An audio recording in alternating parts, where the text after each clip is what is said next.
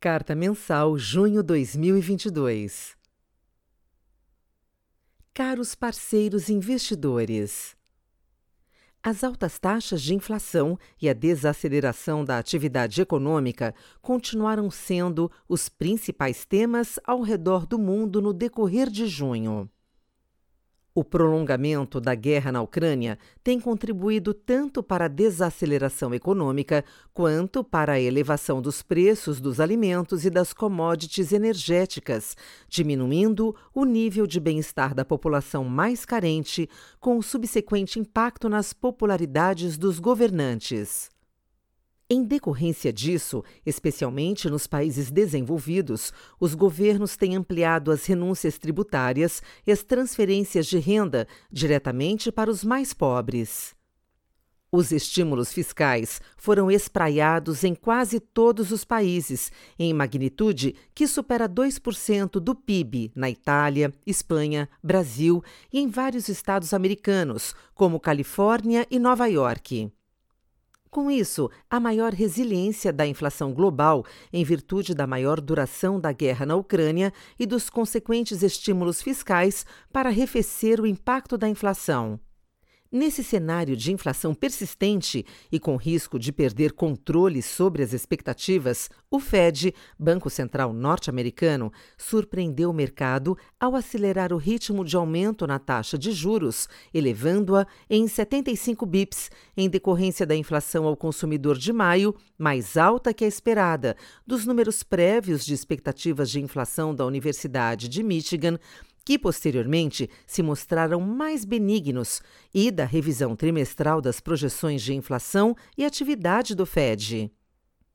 Em particular, essa revisão permitiu observar um cenário de 1,7% de crescimento do PIB no Brasil, tanto em 2022 quanto em 2023, abaixo do esperado pelo mercado, concomitante ao aumento expressivo de juros, 3,4% em 2022 e 3,8% em 2023. Logo, pode-se depreender que consta no cenário do Fed um aumento de juros de um ponto percentual acima da taxa neutra para 2022 e de 1,5 pontos percentuais acima no ano que vem, em patamar restritivo mesmo considerando uma desaceleração na atividade econômica nesse cenário. Contudo, o mercado tem questionado se o Banco Central dos Estados Unidos continuará subindo juros diante da desaceleração na atividade ou mesmo da iminente recessão, o que implicou o fechamento das taxas nas últimas semanas de junho. Destaque-se que os indicadores da atividade americana têm seguidamente apontado recessão iminente. A título de ilustração, o indicador ISM, que aponta o nível de demanda de produtos manufaturados, corroborou o que as pesquisas regionais da Autoridade Monetária Americana já apontavam, com o cenário de novas encomendas ainda pior. O Nowcast do Fed de Atlanta, modelo de alta frequência para o PIB, caiu para menos 2,1% trimestral, anualizado para o PIB do segundo trimestre, dados de 1 de julho. Um PIB negativo para o segundo trimestre implicará recessão técnica, dois trimestres seguidos de variação negativa do PIB, o que deixa o Banco Central na difícil tarefa de combater a inflação em um momento de desaceleração na atividade. Falas recentes dos diretores do Fed indicam que continuarão combatendo a inflação, dado o mercado de trabalho robusto e o receio de que as expectativas se deteriorem ainda mais. Na Europa, o evento mais importante no mês foi a reunião do ECB, Banco Central Europeu, que também trouxe novas projeções de inflação e atividade, bem como a trajetória esperada de redução dos estímulos monetários. Em linha com o esperado pelo mercado, o fim das compras de ativos se deu em junho, permitindo ao ECB elevar a taxa de juros na próxima reunião de 21 de julho. O ritmo comunicado foi de 25 bips, seguido por uma alta de 50 bips em setembro, caso o quadro inflacionário permaneça como está ou se deteriore. A mensagem dada pela presidente do ECB, Christine Lagarde, foi de que não se trata apenas de altas isoladas, mas de uma jornada. A prévia da inflação ao consumidor de junho mostrou nova elevação da inflação, de 8,1% para 8,6% na variação interanual. A modesta melhora na inflação subjacente, de 3,8% para 3,7% interanual, se deu por intervenções pontuais do governo alemão, que representam um terço da inflação da zona do euro, com subsídios e renúncia de tributos em itens relacionados à energia e transporte público, que devem ser revertidos em setembro. Em relação à atividade europeia, os números se mostraram piores de forma geral, notadamente na Alemanha, que sofre tanto por restrições globais de oferta potencializadas pelas restrições da China, como pela guerra na Ucrânia e redução global da demanda. O primeiro déficit comercial do país em três décadas ocorreu em maio, com as exportações contraindo 0,5% em relação a abril. Logo, o desafio do ECB se parece similar ao do Fed. Combater uma inflação historicamente alta em um momento de desaceleração na atividade. Na China, a estratégia Covid-0 tem contribuído para a desaceleração econômica global, ao mesmo tempo que não coloca pressão adicional sobre a inflação no país. Portanto, o fim dessa estratégia significará maior pressão sobre a inflação global em virtude da maior demanda sobre commodities energéticas e alimentícias. Lá, a grande surpresa do mês foi o relaxamento das restrições de mobilidade, com a redução do período de quarentena para viajantes de 15 para 7 dias e o fim do sistema de liberação via QR Code para entrada em estabelecimentos, removendo virtualmente todas as barreiras à movimentação no país. Tais medidas já se refletiram em números: 60% a mais de agendamentos em voos na última semana do mês, ingressos esgotados para a Disney em Xangai, logo em seguida à sua reabertura. Dados de atividade mostraram alguma melhora em relação ao mês de abril, mas ainda segue a perspectiva de que a meta de 5,5% de crescimento não será alcançada. Indicadores de confiança, PMIs, melhoraram dos níveis anteriores, mas ainda se encontram em terreno contracionista. No Brasil, assim como na Europa e nos Estados Unidos, a inflação se manteve resiliente, embora tenha apresentado leve declínio em maio e a atividade econômica tende a desacelerar em relação ao crescimento do ano passado. A inflação ao consumidor apresentou um leve declínio no pico em 12 meses. Em maio de 2022, o IPCA foi de 0,47%, acumulando 11,73%, abaixo dos 12,13% observados nos 12 meses anteriores. Nossa previsão é que, para 2022, ou seja, em 12 meses, o IPCA se reduza para 7,2%. Ressalte-se que, ao longo dos próximos seis meses, essa forte diminuição no IPCA decorre dos impactos advindos da sanção na Lei Complementar 194-2022. Esta considera, para fins de tributação, que os combustíveis, a energia elétrica, as comunicações e o transporte coletivo são itens essenciais e indispensáveis, não podendo ser tratados como supérfluos.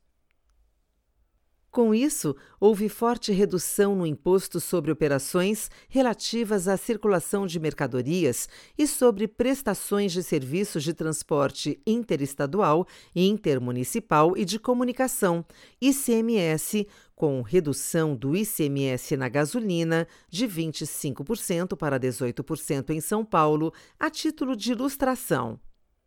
Além dessa redução permanente, houve redução temporária, até dezembro deste ano, do PIS/COFINS sobre gasolina e etanol, que, além de elevar o risco fiscal, contribuiu para a desancoragem da inflação no próximo ano. Em função do efeito rebote sobre a inflação em janeiro, essa renúncia dificulta o cumprimento da meta inflacionária em 2023, horizonte relevante em que o Banco Central foca a política monetária atualmente. No último dia de junho, no intuito de atenuar os efeitos da inflação, o Senado aprovou uma emenda constitucional que distribui benefícios na ordem de R$ 41,25 para a população mais carente a partir do início de agosto, que deve ser aprovada também na Câmara. Essa emenda levará a maior pressão sobre a inflação no curto prazo e a maior demanda agregada, especialmente no setor de serviços.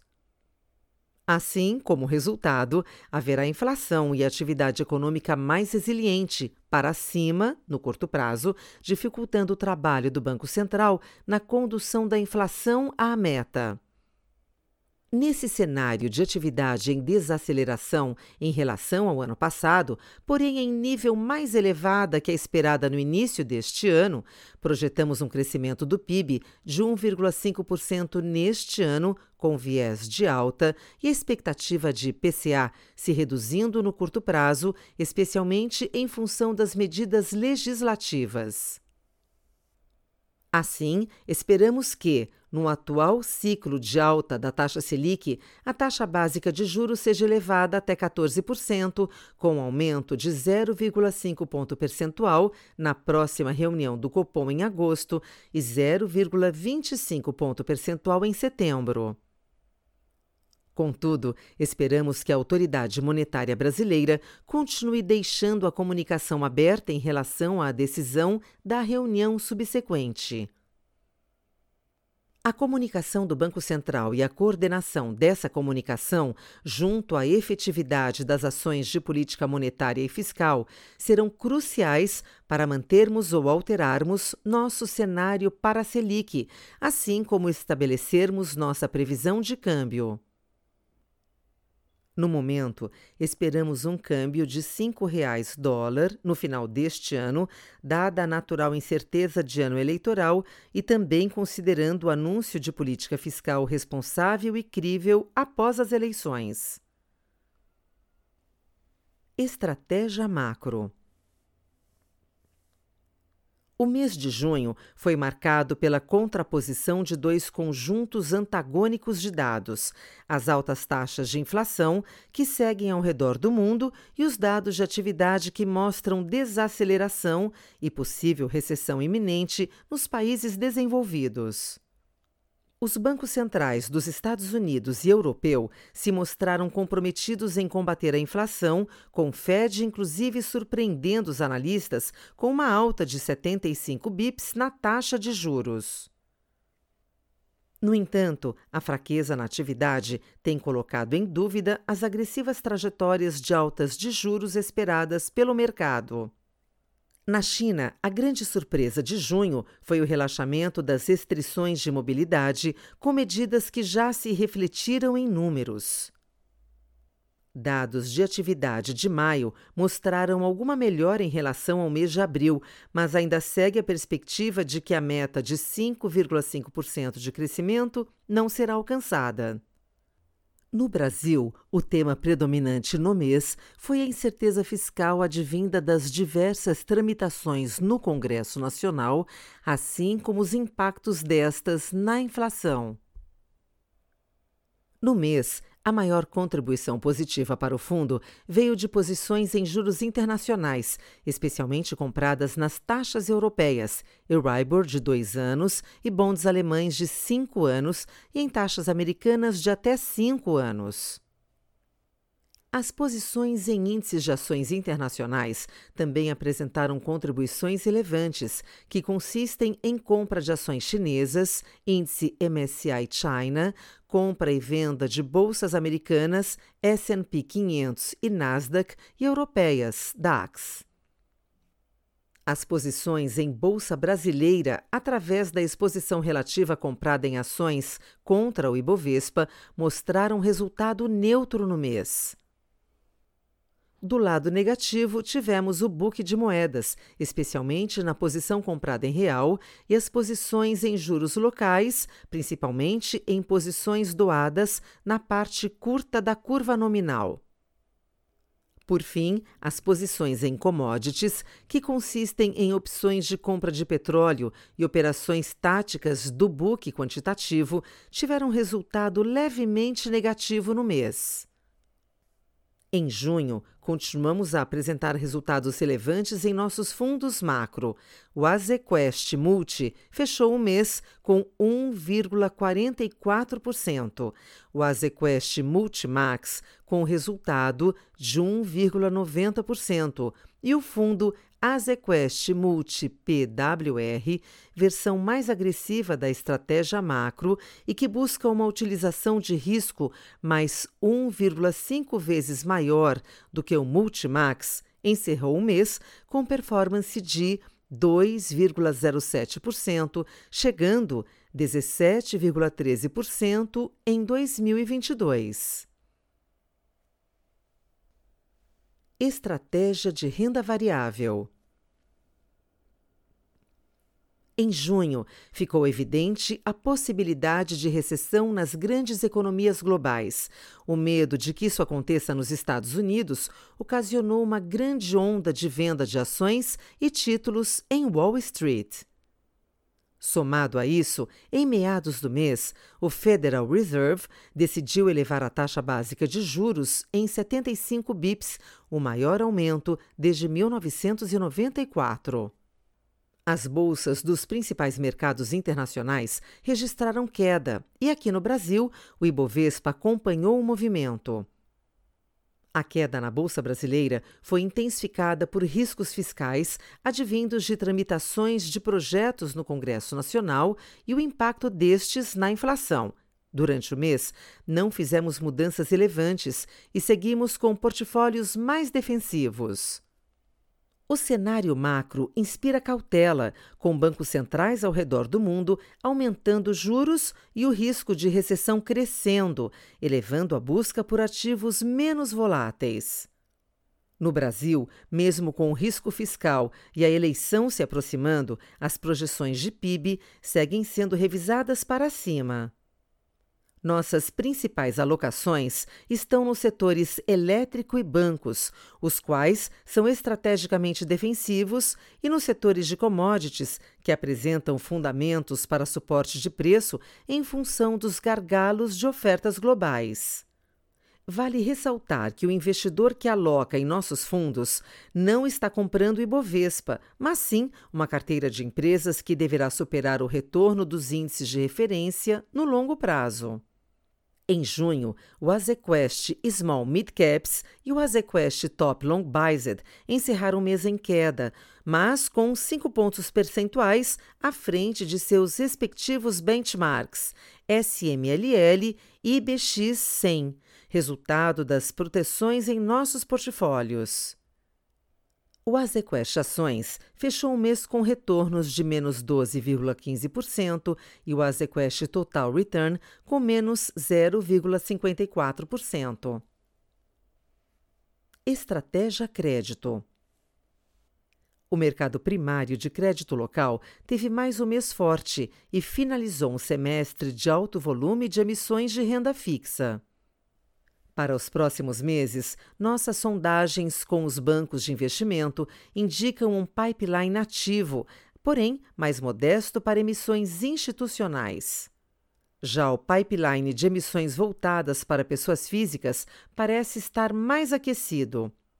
O mercado secundário manteve sua normalidade e liquidez saudável. Com oferta e demanda mais equilibradas, os spreads de crédito oscilaram pouco e encerraram o mês em estabilidade no consolidado. Diante disso, fomos ativos na otimização de portfólio, atuando tanto nas compras quanto nas vendas. O Azequest Lute teve um rendimento de mais 1,17% no mês de junho, resultado acima da rentabilidade alvo de longo prazo pensada para o fundo. As diversas estratégias apresentaram bons resultados no mês, com destaque para a carteira de LFSN. O Azequest Valore teve um rendimento de mais 1,13% no mês, resultado acima da rentabilidade alvo de longo prazo pensada para o fundo. As diversas estratégias apresentaram bons resultados no mês, com destaque para a carteira de LFSN. O Azequest Altro teve um rendimento de mais 1,10% no mês de junho, resultado um pouco abaixo da rentabilidade alvo de longo prazo pensada para o fundo. No mercado local, as diversas estratégias apresentaram bons resultados no mês, com destaque para as carteiras de LFSN, FDIC e Estratégia Yield. Já a parcela offshore teve resultado negativo no mês, ainda que o resultado das posições de derivativos de crédito e juros tenha sido positivo, as preocupações com inflação e recessão levaram a mais aberturas dos spreads de crédito dos bonds corporativos. O Azequest Supra teve um rendimento de mais 0,96% no mês de junho, resultado abaixo da rentabilidade alvo de longo prazo pensada para o fundo. Essa performance é explicada pelo resultado negativo da parcela offshore, ainda que o resultado das posições de derivativos de crédito e juros tenha sido positivo, as preocupações com inflação e recessão levaram a mais aberturas dos spreads de crédito dos bondes corporativos. No mercado local, as diversas estratégias apresentaram bons resultados no mês, com destaque para as carteiras de LFSN, FDIC e Estratégia Yield. Por fim, o Azequest Debentures Incentivadas teve um rendimento de mais 0,35% no mês de junho, resultado acima do IMAB5, mais 0,33%. Ganhamos com fechamento de spread de crédito e no posicionamento relativo entre os vértices da curva de juros. Outras estratégias. Mês após mês, o Azequest Low Vol vem se destacando em nossa grade de produtos. O fundo encerrou o mês de junho com retorno de mais 1,12%, ou 111% do CDI, e nos últimos 12 meses rendeu o equivalente a mais 137% do CDI. Ao mesmo tempo, o fundo Azequest Termo rendeu 1,03% no mês, 102% do CDI, acumulando o equivalente a 104% do CDI em 12 meses, mantendo sua rentabilidade alvo planejada.